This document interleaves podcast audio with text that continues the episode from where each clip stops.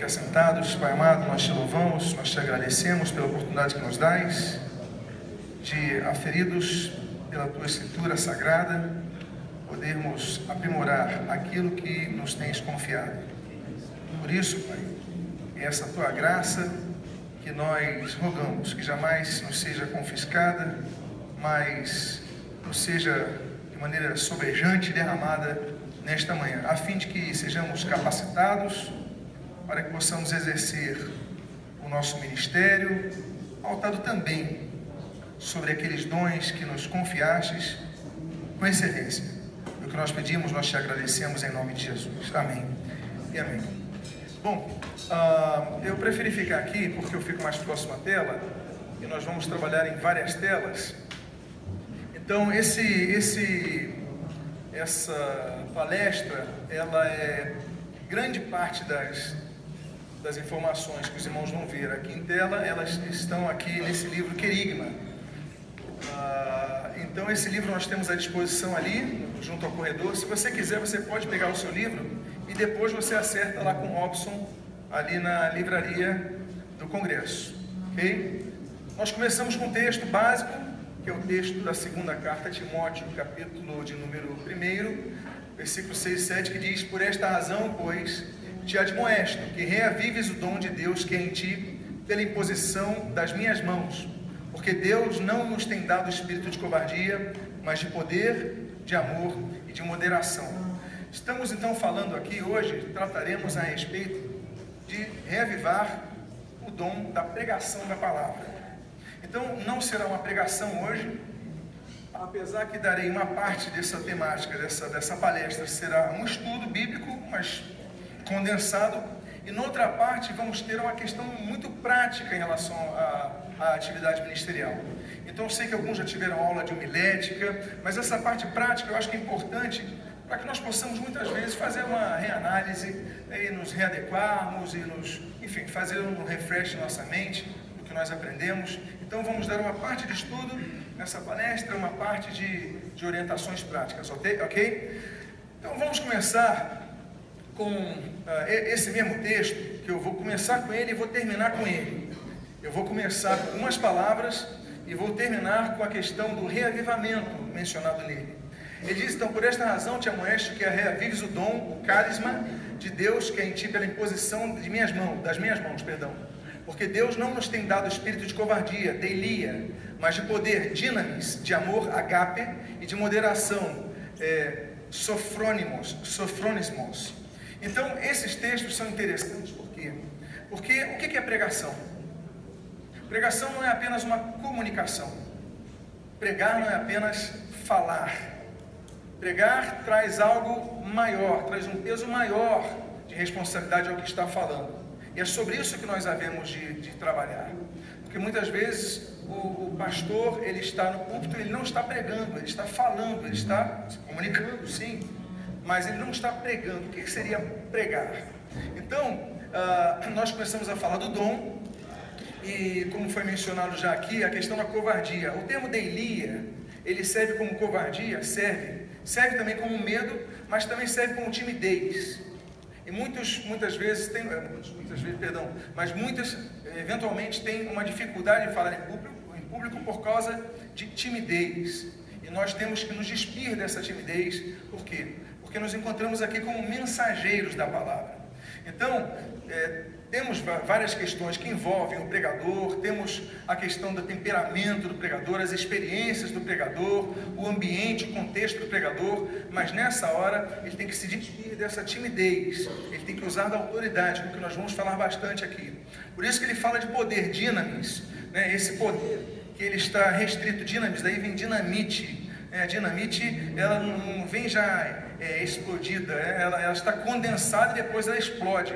Então, Deus nos deu essa capacidade, e muitas vezes é, experimentamos isso na nossa pregação, quando nós vamos desenvolvendo algo e algo vai explodindo. O Espírito Santo então quer potencializar as nossas habilidades, nossos talentos. Amor não pode faltar em nossa pregação, foi mencionado aqui há pouco, inclusive, a questão da, da pregação, a gente só critica, mas não podemos perder a essência do amor, do agape e da moderação.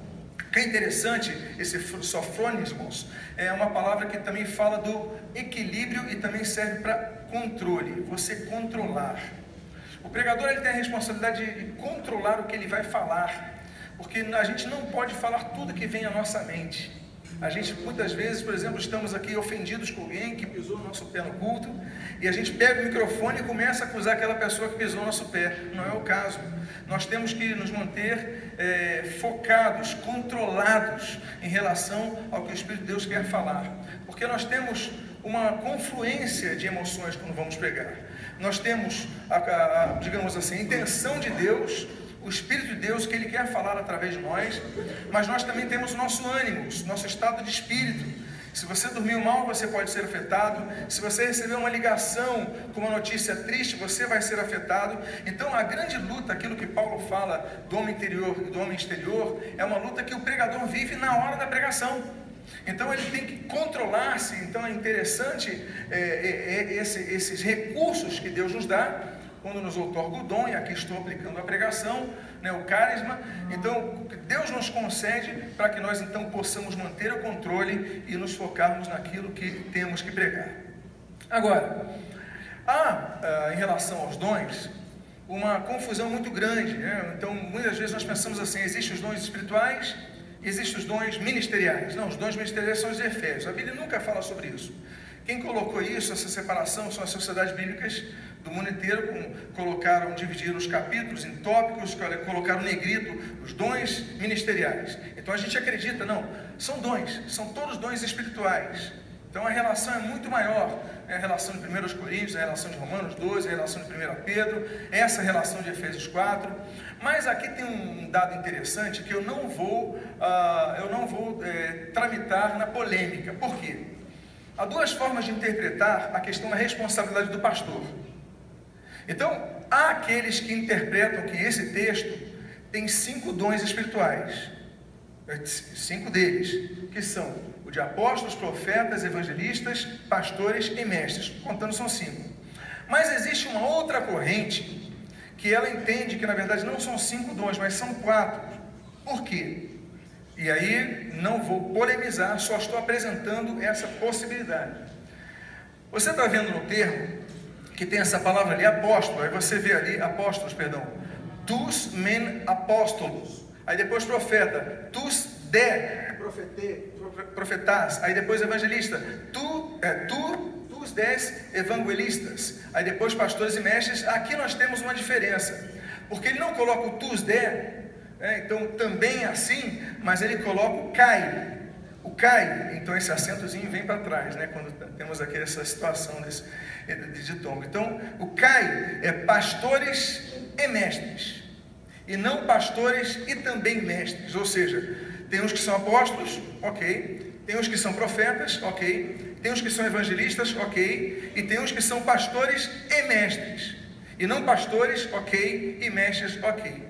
É uma possibilidade que o grego nos permite, por causa desse cai. Então nós temos uma conjunção aqui que se aplica à questão da adição, a conjunção aditiva. E por que, que eu digo isso? Porque se esse texto pode, ele permite essa interpretação, ela então nos mostra que a intenção do Espírito de Deus, que é o autor da Bíblia Sagrada, ele nos ensina que a responsabilidade do pastor é também a de ensinar. Ele tem que levar as suas ovelhas a pastos, pastos verdejantes, ele tem que dar um bom alimento. Então o pastor, ele tem que ser também um mestre, ok? é função deles saber ensinar, saber pregar, saber passar. Muitas vezes, não estou dizendo que a pessoa que não, não prega, não, não tem um dom pastoral. Não é isso que eu estou dizendo.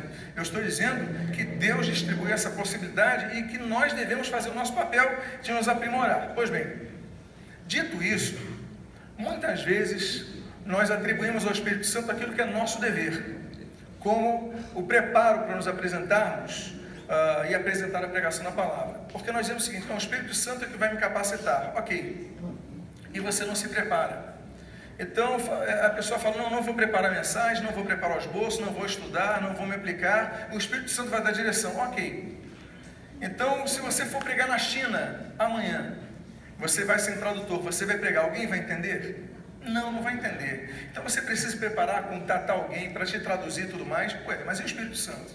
Você precisa de alguém. Então nós temos que usar inteligência, nós temos que dedicar tempo, nós temos que ampliar nossos recursos, uh, nossos talentos, né, fazendo curso, lendo um pouco mais, etc. e tal. E com isso, então, aprimorar aquilo que Deus nos deu. Por quê? Nós temos três questões em relação à questão da pregação. A, a, parte que vem de Deus, que é essa, por exemplo, que é o carisma, que é o dom, é um presente, Deus dá, é um concede, é, imerecidamente, não é porque eu mereço é, que eu recebo, porque eu desmereço, que por misericórdia ele vai me conceder. Ele tem um propósito para conceder cada dom a cada um, e todos aqui têm dons distintos que se complementam, que se completam, que se acrescentam e que fortalecem então todo o grupo como seu todo. Mas a parte de Deus, basicamente, não é basicamente, mas precisamente, a parte de Deus é conferir o dom que nós precisamos. Mas nós temos uma operação conjunta também. Temos a parte de Deus, temos a parte do homem, mas tem uma operação sinérgica nesse sentido, que é, por exemplo, a imposição de mãos que Paulo vai falar a Timóteo, quando vai escrever lá em 1 Timóteo, capítulo 4, versículo 14, ele fala o dom da profecia que te foi concedido mediante o que? A imposição de mãos. Então é interessante notar que, por exemplo, imposição de mãos, nós temos oito aplicações da imposição de mãos. Deus quer abençoar, mas usa as nossas mãos, usa o homem como canal. É isso que eu quero dizer então. Nós somos um elo entre a origem da pregação que é o, aquele que nos inspira. É, inclusive, só existe uma palavra na Bíblia para inspiração, né? Toda é, escritura divinamente inspirada por Deus, é teopneustos. Teó de teós, Deus, pneustos, pneuma, sopro. Ou seja, a escritura é soprada por Deus. Então, nós temos canais de bênção. Por exemplo, é, Levítico 9, 22, nós temos então Arão abençoando o povo. Deus tem a bênção, Arão é um, é um elo, é um intermediário e tem o povo. Então, Levítico 9 mostra que o sacerdote, ele pode ser usado por Deus para transmitir bênção. Por exemplo, nós temos a bênção de Jesus. Marcos capítulo 10, nós lemos que Jesus, então, impondo as mãos, abençoou aquelas crianças, as criancinhas. Então, ah, nós podemos ser canais de bênção. Nós temos a transmissão de autoridade. Números capítulo 8, por exemplo, é interessante notar que Números capítulo 8, Moisés, ele fala para os levitas se dirigirem ao povo de Israel e os filhos de Israel vão abençoar os levitas. Então nós temos algo interessante que Deus também usa o povo para abençoar a liderança. Por isso que muitas vezes nós pedimos oração para a igreja, né? porque nós temos então essa jurisprudência é, no texto de Números capítulo 8. Nós temos cura, por exemplo, nós temos uh, Lucas capítulo 4, versículo 40, quando diz que uh, ao pôr do sol vinham todos enfermos e Jesus então, impondo-lhes as mãos, curou a todos. Então nós temos a questão da, da cura através da imposição de mãos. Nós temos a libertação uh, de espíritos de enfermidade, por exemplo, Lucas capítulo número 13, versículo 11, aquela mulher que havia 18 anos andava encurvada, então Jesus coloca a mão sobre ela e ela então é, é endireitada, ela é curada. Sinais e prodígios, a Bíblia diz em Atos capítulo número 5, a respeito ah, de, que os apóstolos operavam sinais e prodígios a imporem suas mãos. Nós temos o batismo com o Espírito Santo, aliás, é interessante. O batismo com o Espírito Santo no Novo Testamento, ele é citado de maneira direta cinco vezes. Por três vezes, das cinco, três vezes se menciona a imposição de mãos o que é muito, é, o que é muito interessante. Atos capítulo 8, nós temos João e Pedro lá em Samaria, nós temos esse, esse caso. Atos capítulo 9, nós temos Ananias, quando vai impor as mãos sobre Paulo para ele receber o Espírito Santo. E nós temos Atos capítulo 19. Então nós temos, ah, dos, das cinco menções, nós temos três relacionando o batismo com o Espírito Santo com a imposição de mãos. É, envio a atividades ministeriais, Atos capítulo 13, por exemplo, nós temos ali Paulo e Barnabé sendo, eh, recebendo imposição de mãos para serem enviados, assim como Atos capítulo 6, a questão do que nós chamamos aí dos diáconos, do, quando são é, os doze impõem as mãos sobre aqueles sete para que pudessem servir na igreja. E nós temos outorga de dons, então, por exemplo, nós falamos aqui agora há pouco uh, de 1 Timóteo capítulo 4, versículos 14, quando Timóteo recebe o dom da profecia por imposição de mãos, nós temos o texto que nós falamos ali, é, que é o texto central da revelação de Deus, que lhe foi concedido através de imposição de mãos. E nós temos, por exemplo, algo interessante que está no capítulo que encerra Deuteronômio, capítulo 34, quando a Bíblia diz que Josué, ele tinha o espírito de sabedoria, porquanto Moisés lhe impusera as mãos. Ou seja, nós temos então um elo, nós temos a importância de uma figura que não é, não é mediadora, mas é um instrumento entre Deus e os homens. Ou seja, Deus quer usar pessoas para abençoar outras pessoas, inclusive para outorgar dons a outras pessoas, inclusive para capacitar as outras pessoas. Então, aquela primeira parte, Deus concede dom. A segunda parte, nós temos que nos colocar como canais, instrumentos de Deus, para que nós é, possamos ah, ser usados para sermos bênção a Deus. Em terceiro lugar, nós temos a parte do ser humano. Qual é a parte que nos cabe? A parte que nos cabe não é apenas nos disponibilizarmos a Deus, mas a parte que nos cabe, muito obrigado, a parte que nos cabe é nós ah, nos aprimorarmos, buscarmos o aprimoramento. Nós não podemos ser pessoas que, ah, eu fui ordenado, pronto, agora eu vou manter. Não, vamos buscar cada vez mais o aprimoramento, o aperfeiçoamento. Eu acho muito interessante esse texto de 2 Timóteo, capítulo 2, versículo 15, que diz assim: procura te apresentar, procura, perdão, apresentar-te a Deus aprovado como obreiro. É egnates, que não tenho que se envergonhar, que maneja a minha palavra na verdade, é ideia. Então, é como obreiro, é como pessoa que trabalha, é o trabalhador. O que maneja a palavra da verdade vai ser a pessoa que ali, ergates, é, que vai trabalhar do ergo, trabalho. Então, só se maneja a palavra da verdade quem trabalha. Então, que, que trabalho é esse? É o trabalhar do manejar a palavra, do estudar a palavra, do estudar a Bíblia, do estudar bons, ler bons livros, se aperfeiçoar. Então, não há como ah, o dom ser concedido em sua plenitude, no sentido de manejar bem a palavra, se não nos, nos portarmos como trabalhadores, pessoas então que dedicam tempo a isto. É, vamos trocar a Bíblia.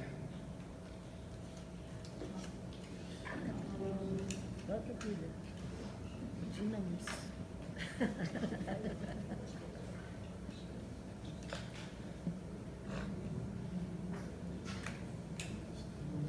obrigado. Vamos lá. Agora, tem um processo de lapidação, porque a pessoa fala o seguinte: não, ele já nasceu para pregar. Isso não existe. Ele já nasceu com esse talento. Isso não acontece, até porque há dons que Deus só consegue depois da nossa conversão. Mas o que nós devemos saber é que tudo na vida pode ser aprendido. Você não aprende a andar de bicicleta desde que nasceu. Mas os grandes ciclistas, um dia, o que eles fizeram? Começaram a andar de bicicleta, levar tombos e andaram. Pregação é a mesma coisa, estudo é a mesma coisa, ensino é a mesma coisa.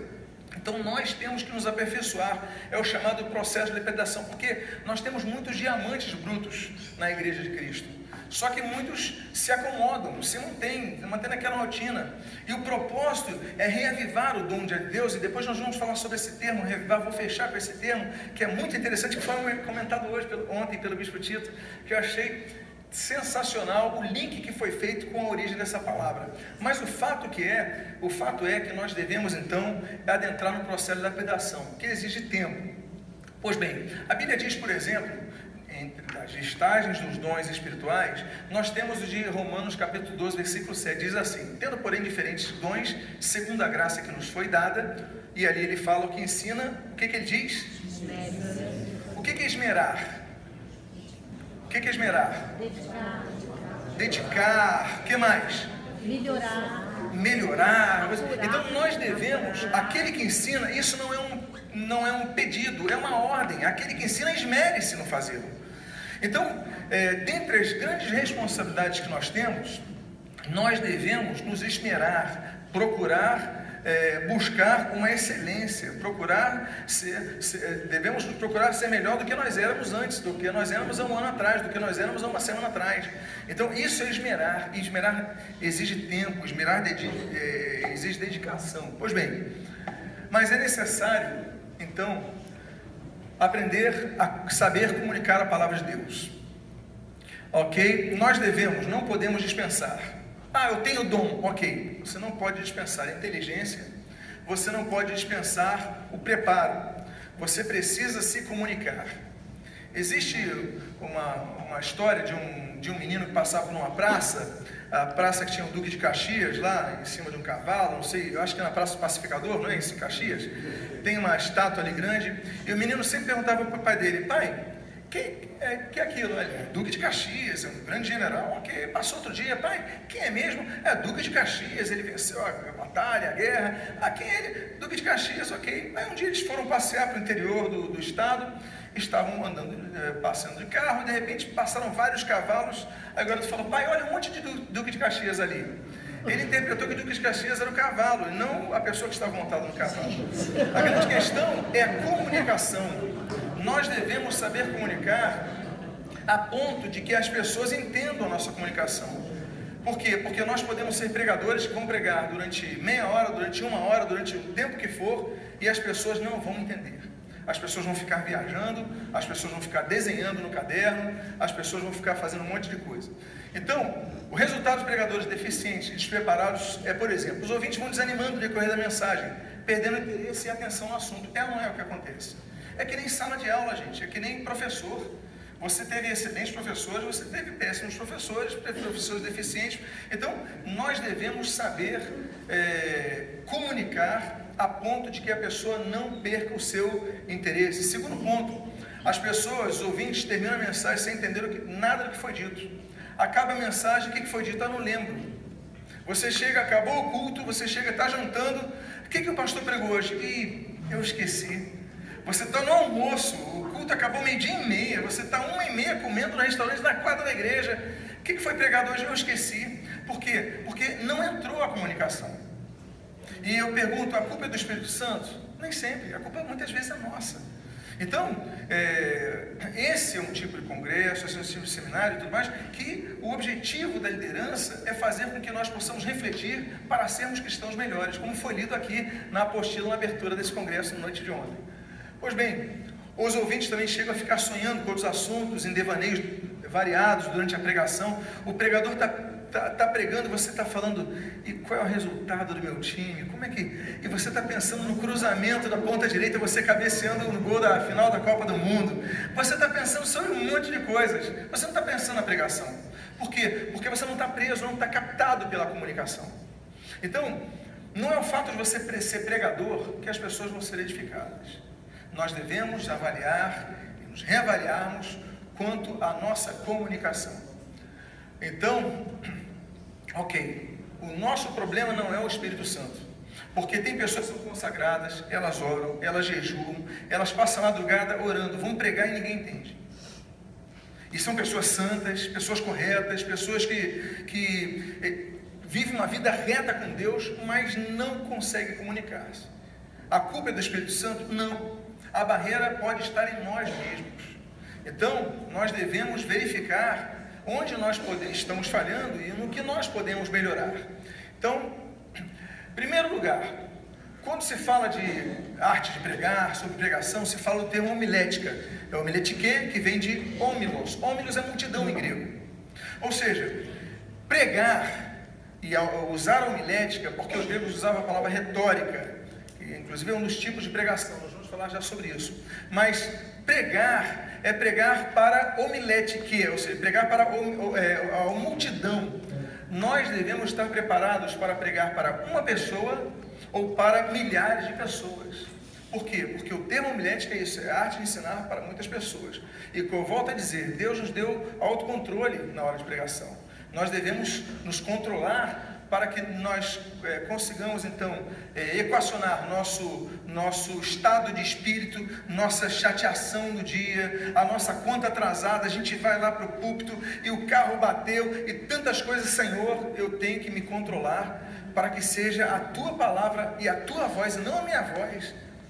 Já houve caso, eu lembro de que eu recebi membros da minha igreja, uma vez a pessoa falou, não pastor, porque eu falei com o pastor e tudo mais, ele não falou nada comigo no gabinete, não falou nada comigo, chegou no púlpito e começou a falar de mim. Para que usar o púlpito para isso? O púlpito não é usado para você atacar membro. Se você tiver que falar alguma coisa, exortar alguém, fala diretamente com ele. O é um local santo, você tem que transmitir a mensagem de Deus. Você pode até ter um motivo para fazer uma exortação à igreja, claro que pode. Mas você não vai usar um fato específico, pontual, individual, para que você possa alterar a sua mensagem. É a grande luta, a grande luta do pregador, meus amados. A grande luta é essa. Ele controlar o seu espírito, para que a alma não domine o seu espírito. Aquela luta de alma, espírito, espírito e alma, essa dicotomia, como o termo foi usado aqui, nós devemos controlar para que o espírito sempre prevaleça. Então, homilética, ele é diferente de discurso, portanto, não é leitura, é falar para as multidões. Se eu falo com o pastor aqui, o pastor Sérgio, eu converso com ele pessoalmente, olhando nos olhos essa distância, eu vou ter a atenção dele, eu vou conversar com ele durante horas e ele vai conversar comigo, eu vou manter a atenção. Se eu falar com os dois, eu consigo, e eles conseguem também confabular comigo. Agora, se eu falar para 50 mil pessoas, a pessoa que está lá atrás, ela vai ficar jogando videogame, outra vai ficar respondendo e-mail. Por quê? Porque falar para a multidão é diferente de falar para pequenos grupos. Isso, então, nós devemos entender e nós vamos abordar ainda sobre isso. Mas o importante, evite ler durante a sua pregação. Não estou falando consultar esboço. Eu consulto esboço. Todo mundo deve ter um esboço. Esboço é necessário, ninguém tem tudo de cabeça. E muitas vezes você perde um ponto e você vai ver, poxa, eu pulei um ponto importante. Não, tenha o seu esboço. Mas não, não, não dependa da leitura, porque não é discurso que você está fazendo, é pregação. Uh, a diferença de pregação para sermão é importante nós, nós delinearmos isso, porque pregação é uma comunicação verbal e sermão é o resultado de um esboço mais a pregação. Geralmente, sermão é aquilo que você consegue ler. Você pega uh, os sermões de, de fulano de tal, os, os sermões de Calvino, páginas e páginas e páginas, sermões de, de, de, de Zwinglio, páginas e páginas, você vai lendo aqueles sermões, o que é aquilo? Aquilo não é um esboço. Aquilo é tudo que ele pregou, alguém anotou tudo, então é o resultado. Então, o nosso o objetivo é o seguinte: pregador, evita escrever muitas coisas, escreve os pontos, agora estuda bastante, senão você vai ficar dependendo. Se você olhar muito para baixo, você vai perder a atenção das pessoas. É o que acontece. Se você ficar lendo o tempo todo cabeça baixa, você não vai conseguir controlar. E nós temos várias formas de comunicar-se.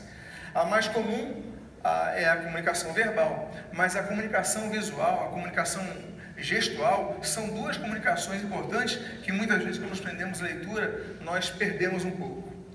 Devemos considerar, por exemplo, o público-alvo. Então, por exemplo, quando nós formos pregar, status e idade.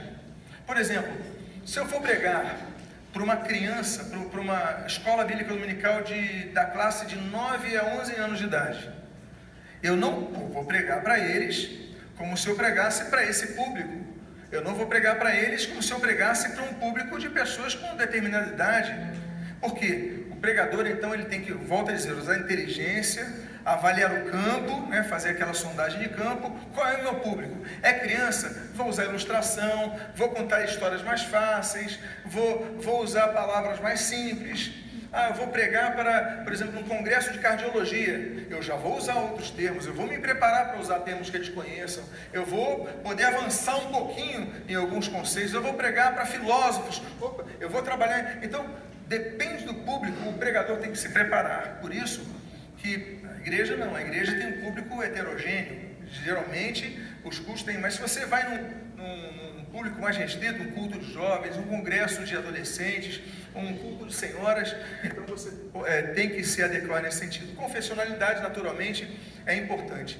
Se eu vou pregar numa praça pública, é, compreendendo eu que a massa não é convertida, eu vou usar uma linguagem. Eu estou no congresso de pastores, posso falar de outras coisas, posso fazer algumas menções. Então, há coisas que se fala quando nós só temos crentes, há coisas que se falam quando nós só temos não crentes. E a coisa se fala quando o público é heterogêneo, com maioria cristã, maioria não cristã. No enterro, por exemplo, é o público que nós lidamos, os enterros. É, trazem o público que nós lidamos, que é o, é, o, é o, público que mais nós encontramos pessoas não cristãs, geralmente, porque tem um parente que não é convertido. Mas na igreja geralmente vai o crente, claro que tem os convidados, né? você lida 90% do seu tempo de pregador na igreja. Mas se você vai pegar para um público assim, você vai usar uma outra linguagem. Você vai usar, por quê? Porque ali você tem o colega do trabalho, o colega da faculdade. Então você tem um público que forçosamente, por consideração ao falecido, está ali. Então você tem que aproveitar. Casamento é outra ocasião também que você deve considerar um público. Ah, nesse sentido. Estados sociais, já, já falei sobre isso e quantidade, também já falei sobre isso. Pregar para duas pessoas, pregar para três pessoas, eu posso sentar na cadeira e falar com eles assim, com a mão no bolso, tranquilo e tudo mais. Agora, se eu ficar falando para 200 pessoas, 300 pessoas, sentado na cadeira, e aí, tudo bem? Falando nesse ritmo, mais lento, mais devagarinho, daqui a pouco você está dormindo. É ou não é? Porque a gente está realmente cansado, né? Se for nesse ritmo, então o pregador, conforme o volume de pessoas, ele tem que se adequar, ele tem que chamar a atenção, ele tem que olhar para todos os lados, ele tem que focar ah, em todo o público para que ele possa conseguir, não apenas com a comunicação verbalizada, mas a forma da comunicação verbalizada, com o seu olhar, com o seu gestual, então abranger toda essa questão. Temos os tipos de sermão. Temos o sermão temático, temos o sermão expositivo, temos o sermão textual e temos o sermão ocasional. Eu vou começar com o temático. É, por exemplo, o que foi pregado é, excelentemente, maravilhosamente, em um momento muito edificante, aqui pelo pastor Cote. Ele usou um tema, ele abordou e separou em vários pontos. E ali nós então fomos trabalhando esses pontos. Temático, um tema, ok? Isso daqui não é um sermão, isso daqui é uma palestra, não estou aqui pregando. Mas seria, se nós tivéssemos que adequar a questão da palestra com a questão da pregação em si, seria então temático. Estamos trabalhando um tema. Por exemplo, vou falar sobre o amor de Deus. Ah, Deus amou todo mundo, Deus é, tem um plano para quem ama, Deus não sei o quê. Trabalhei o esboço temático. Você pode usar o esboço temático textos de vários livros da Bíblia. Então, esse é um esboço temático. O, o sermão, perdão. O sermão expositivo, sobre o qual você vai fazer um esboço, é de uma história. Então você vai falar sobre é, uma história, você vai falar sobre é, Davi, o, adultério de Davi. Então você começa naquele capítulo, você termina naquele capítulo. É uma história que você vai trabalhando texto a texto e tudo mais. Você menciona outros textos da Bíblia de cabeça, você estudou sobre isso, você fala, mas no geral você não sai daquela página, daquelas páginas que conta ah, Davi e Golias. Você não sai daquilo ali. Você menciona outras questões que são abordadas, mas você permanece. O nome desse esboço é expositivo. Temos o esboço textual, que é um esboço que é mais usado para curta duração, uma pregação de 15 minutos, pregação de 20 minutos, você usa é, um texto apenas, você trabalha ele. Vai no PECs mais, não sei o que, não sei o que lá, porque Deus tem um plano para a sua vida e tal, não sei o que. Vai no PECs mais, porque você precisa tomar uma atitude contra o mundo. Vai no PECs mais, não sei o que. Vai no, então você reitera, você fortalece aquele texto bíblico, por isso a gente chama textual. Ele não sai de um texto. Uh, então você trabalha muito isso. E o ocasional, aquilo que eu falo, um sepultamento, aniversário de 15 anos, é algo que aconteceu. É um sermão que a gente também chama de extemporâneo. Você foi pego de surpresa. Então você abre um texto e trabalha nisso. Então, esses são os, os quatro tipos de sermão. Nós, quando, for, quando cada pregador for preparar a mensagem, ele tem que definir o que ele vai fazer. Porque ele começa a preparar os seus bolsos sem saber o que ele vai fazer. Eu vou fazer textual, vou fazer temático. Ele embola tudo e, volta a dizer, às vezes acaba confundindo as pessoas que vão ouvir.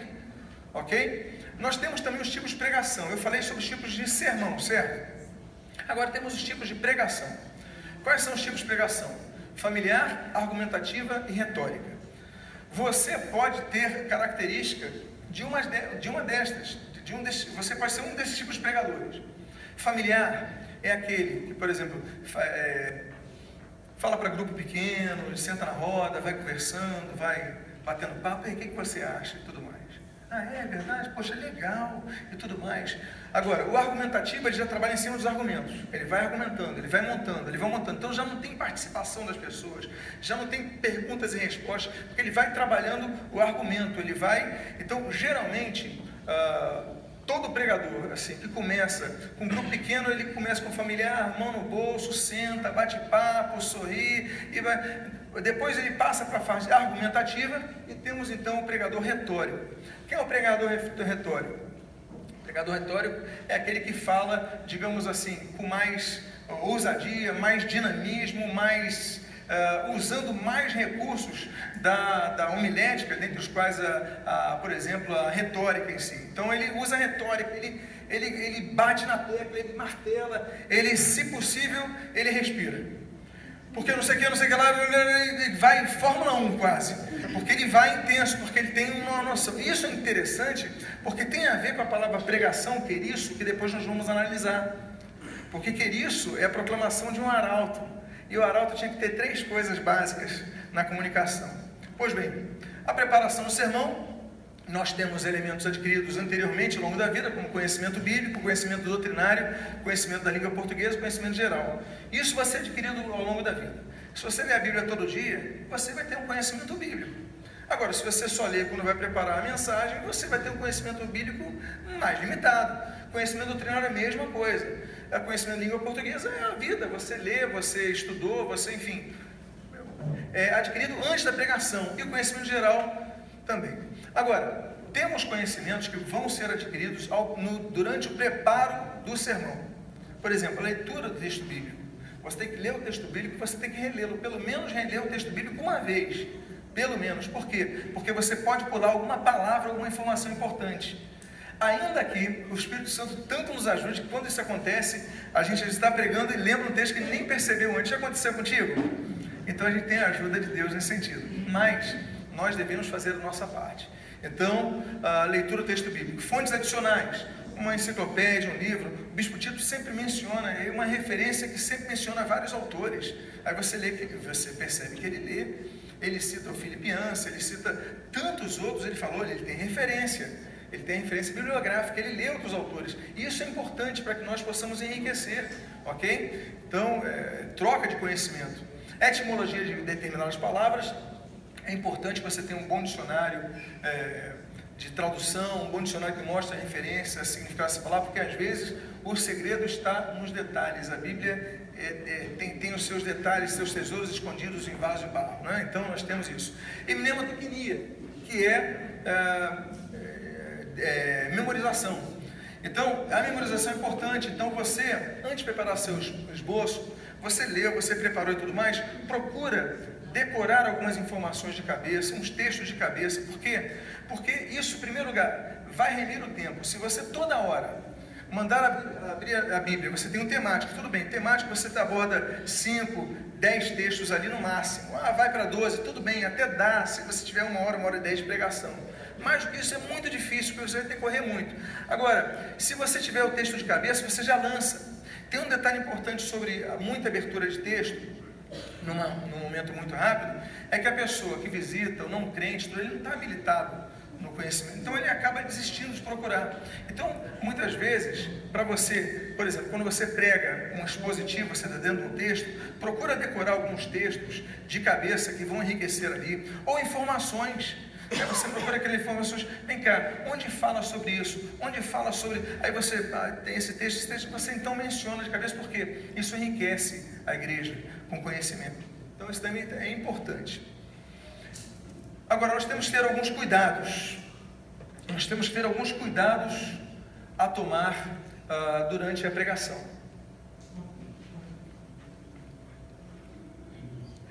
Perícia essa água, né?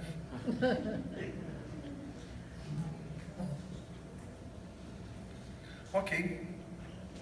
O que, que aconteceu agora?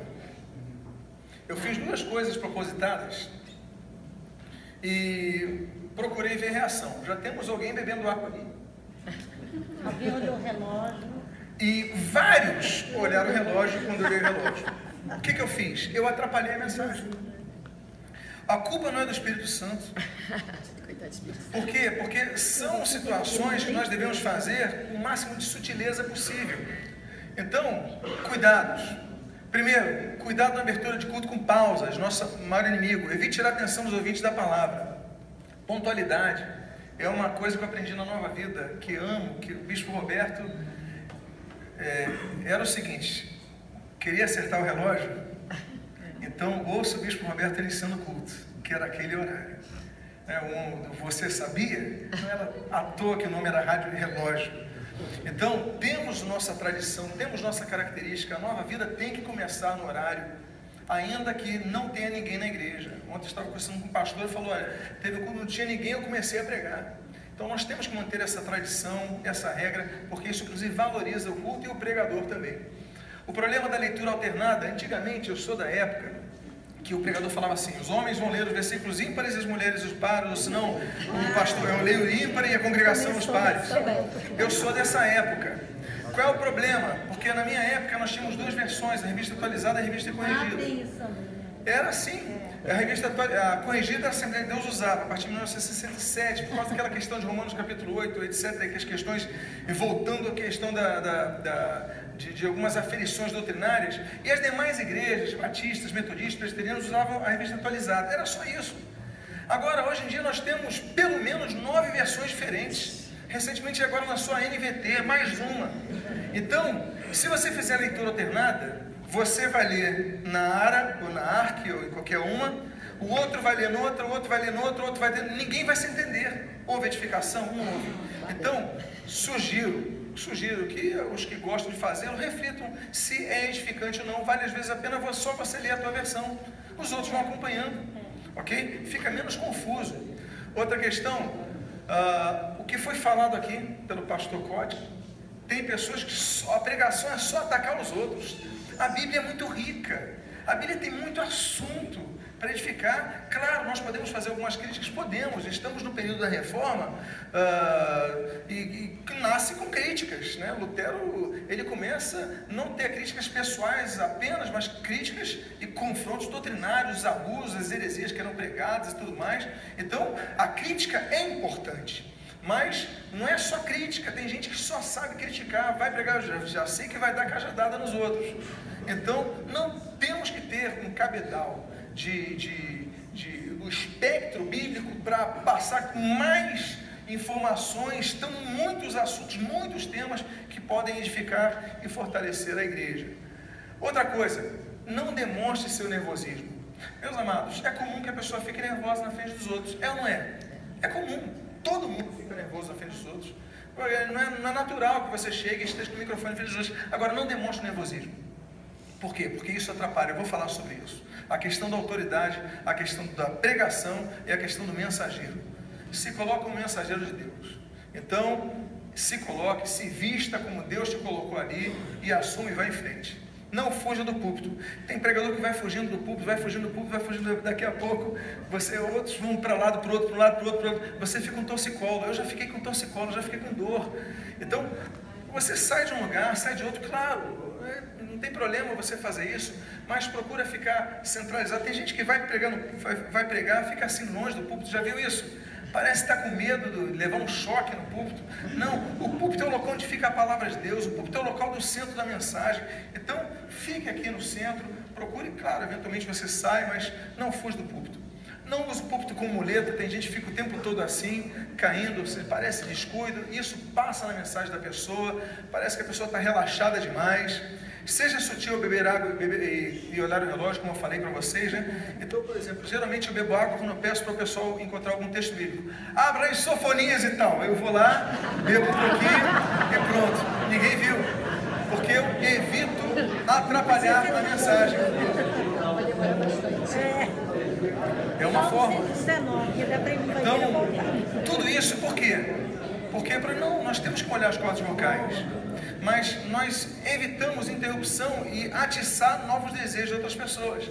A pessoa, poxa, eu estou com sede. A pessoa começa a ficar irritadíssima, estou com sede, estou com sede, estou com sede, e a pessoa acaba. Então, não, nós não podemos, volto a dizer, a culpa não é do Espírito Santo, o problema, o obstáculo muitas vezes está em nós. Ok? Recurso a utilizar na pregação: impostar a voz com dinâmica, então tem que haver dinâmica. Volto a dizer, se eu falar assim, baixinho, como estivesse conversando pausa longa, né? É. É, é verdade. Você já se distrai, você já perdeu o fio. Então, a comunicação, a pregação, ela tem que ser uma concatenação de palavras. Você vai então juntando uma outra, você vai trazendo informação e assim você vai edificando as pessoas. Então tem que haver uma voz cheia, uma voz mais harmoniosa. Claro que alguns têm uma voz harmoniosa por natureza. Outros não, outros têm a voz mais fina, outros têm a voz mais, mais, mais é, é, rala. Mas nós temos que impostar a voz para falar em público. Volto a dizer, você é pregador? Então você se aperfeiçoe. Eu tenho a voz mais limitada, vou impostar minha voz, vou jogar para fora. E aí nós então temos aperfeiçoamento. Permita emoção. Há textos bíblicos nós vemos muita emoção, tem gente que fala sem emoção, então há momentos que nós devemos permitir que a emoção venha ao nosso coração. A gente quer embarrear, porque a gente tem a interpretação de Romanos 12, de 1 a 2, que foi mencionado aqui, né? o culto racional. O culto racional é o culto que tem razão de ser. Né? O termo grego ali é logikos, que daí vem lógica, né? que tem uma lógica, um sentido. Não é culto racional, não podemos ser racionais, não podemos dar uh, margem à emoção, podemos nos emocionar, podemos chorar, podemos sim. Então, isso é importante que você permita que o Espírito fale a você também. Você se permitir que Deus fale a, não apenas às pessoas, mas a você também e a partir de você. Expressão corporal, já falei sobre isso. Já falei sobre isso. Ok, já falei sobre isso. Isso é óbvio, jamais pregue algo sem fé, jamais pregue algo sem aquilo uh, que você esteja crendo, aquilo que você é, prega. Não peça desculpas depois de pregar. Mesmo que seja uma mensagem exortativa, tem gente que fala assim, olha, meus irmãos, me desculpe. Eu não queria pregar sobre isso, mas me desculpe. Você me desculpe, foi mal. Você é um mensageiro de Deus. Amém. Deus te colocou ali para. Ele podia escolher tanta gente, ele falou: vou escolher ele para pregar aqui. Então eu vou ser o mensageiro, eu vou dar a palavra. Eu posso estar nervoso? Não vou demonstrar nervosismo, porque isso atrapalha, gera insegurança às pessoas. Já ouviram falar quando você está nervoso, o cachorro avança? Quando você demonstra segurança, ele já fica no lugar? Muitas vezes é assim. Afeta o consciente das pessoas. Não demonstre nervosismo. Não peça desculpas. É, é, é, Macabeus, não sei quantos já leram ali os deuterocanônicos, os apócrifos, mas Macabeus encerra olha, se eu escrevi algo que não agradou vocês, então me desculpa, que palavra de Deus é essa? Deus fala, manda o um recado e você aceita, é você mensageiro de Deus. O pastor usou a palavra que o pastor é mensageiro, é interessante, é porque o evangelista literalmente é mensageiro, eu, angelos, evangelista, eu, angelium.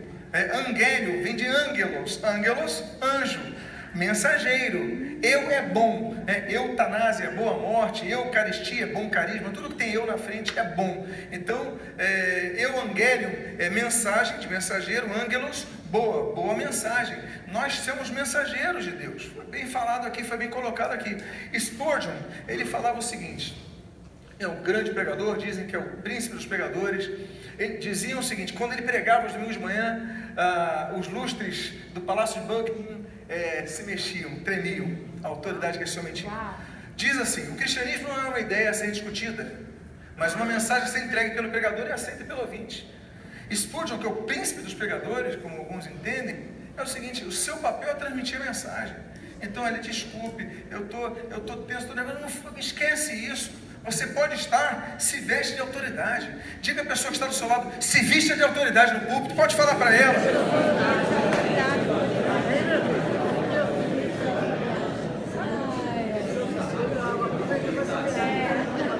Não é uma ideia a ser discutida, é, eu estou pregando e, e é a palavra de Deus.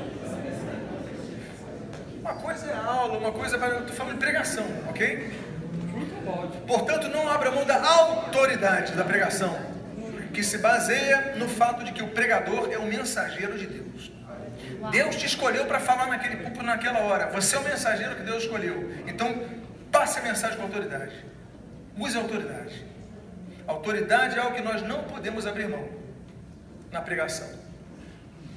Então, por exemplo, nós temos, ah, interessante, Romanos 10, 14, 17 diz assim: Como, porém, invocarão aqueles em quem não creram? E como crerão naquele de quem nada ouviram? E como virão se não há quem pregue? Ó, que isso aí. E assim a fé vem pela pregação, a com, e a pregação pela palavra de Cristo. É interessante que no português as palavras são pregue e pregação são a mesma palavra. Só que no grego são diferentes. Aliás, aqui no grego está teos, não está Christos. Aqui é Deus. Tá? Aqui é rema, rema tuteu. Então aqui é a palavra de Deus, não de Cristo, mas tudo bem. Pregue, queriço, a com, Queriço, pregar, é o termo mais próximo no português do exemplo do queriço é proclamar. Ora, o que é clamar? Clamar é quando você fala algo de maneira bem alta, não é isso? Clamar, clama, você fala alto, clamar, meu clamor, subiu clamar.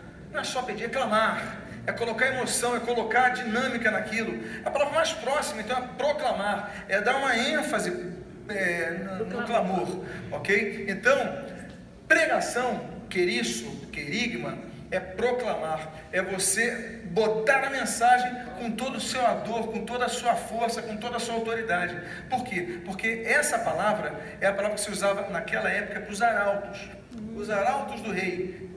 Os arautos que faziam os comunicados nas vilas, eles levavam ali uma mensagem real, ali iam para toda a população ali, esse é o arauto. Então o arauto ele falava o nome dele, ele tinha que ser cerimonioso, ele tinha que ser é, autoritativo, e ele tinha que ser conciso aquilo, ele não podia sair daquilo, tinha que ler aquilo.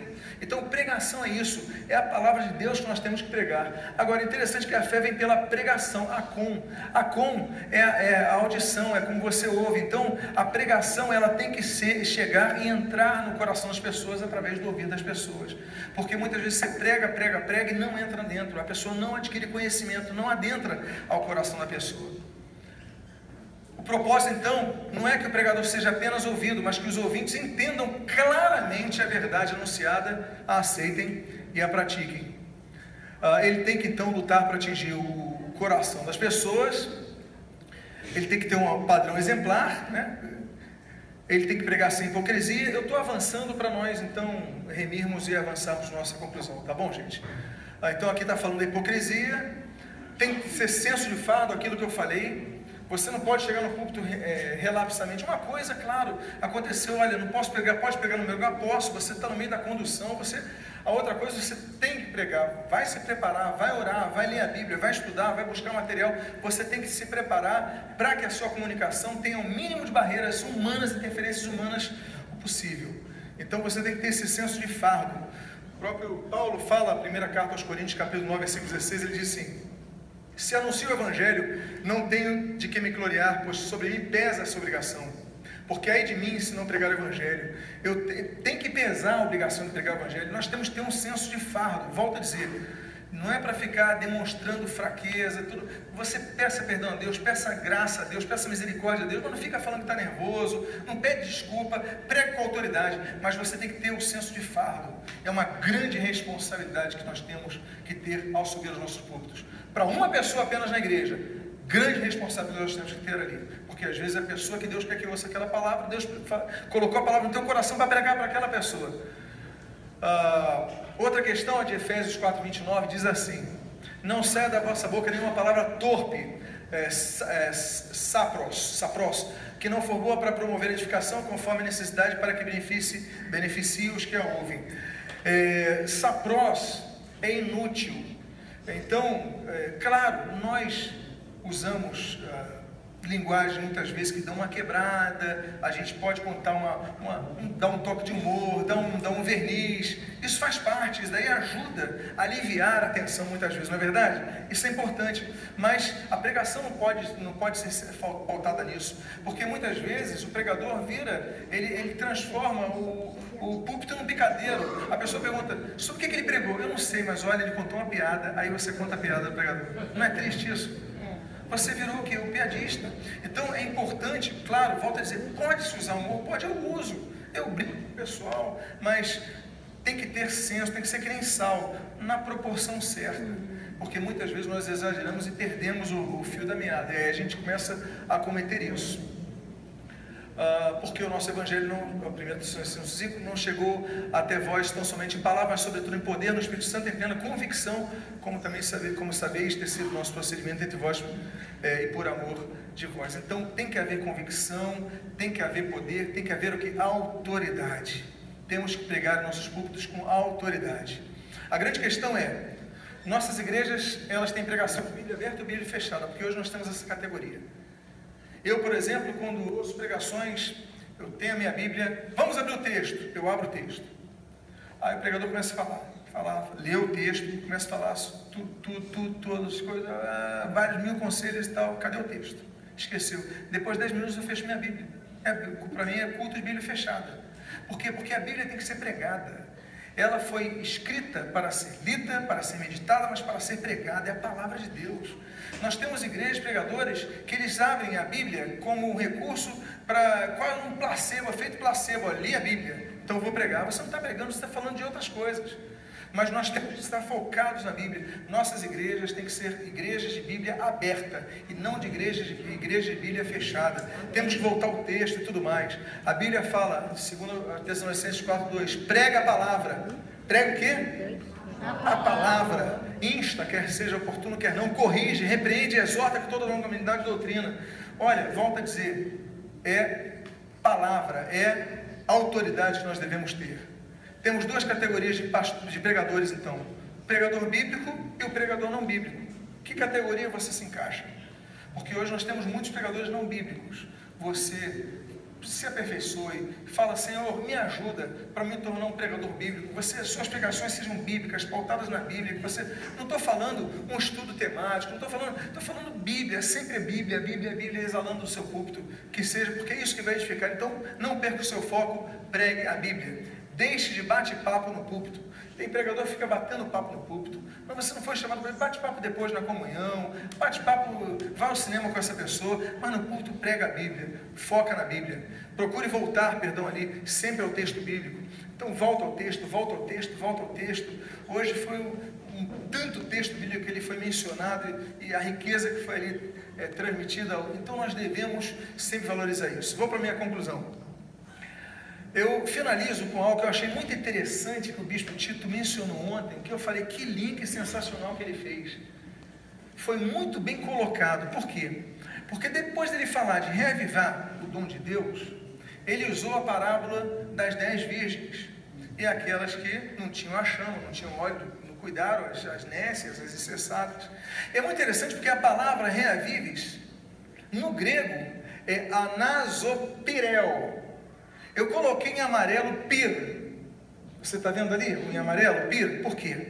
Aná é, é de ou da ênfase ou de refazer. Aná batista, aqueles que batizam de novo. Uh, anátema, aná, tudo, geralmente o que tem aná na frente é para reenfatizar ou para dar uma força na repetição. Mas o pir, o que é pir em grego? Eu vou dar uma dica. O que é pirotecnia? Fogo. Pir é fogo. Ou seja, a palavra no grego, aná, pira, anasopirel, ou seja, botar fogo de novo.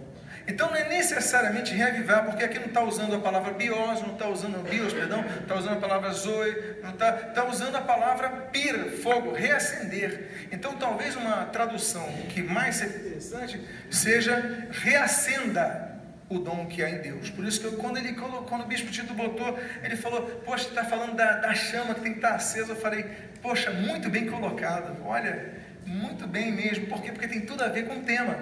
Reavivar, na verdade, reacender. O meu desejo é que esse tempo que nós tivemos aqui, ele possa de alguma forma ter edificado a sua vida. E eu quero agradecer a oportunidade que me é dada. Que Deus te abençoe rica e abundantemente. Obrigado. Eu quero dizer a vocês que esse material.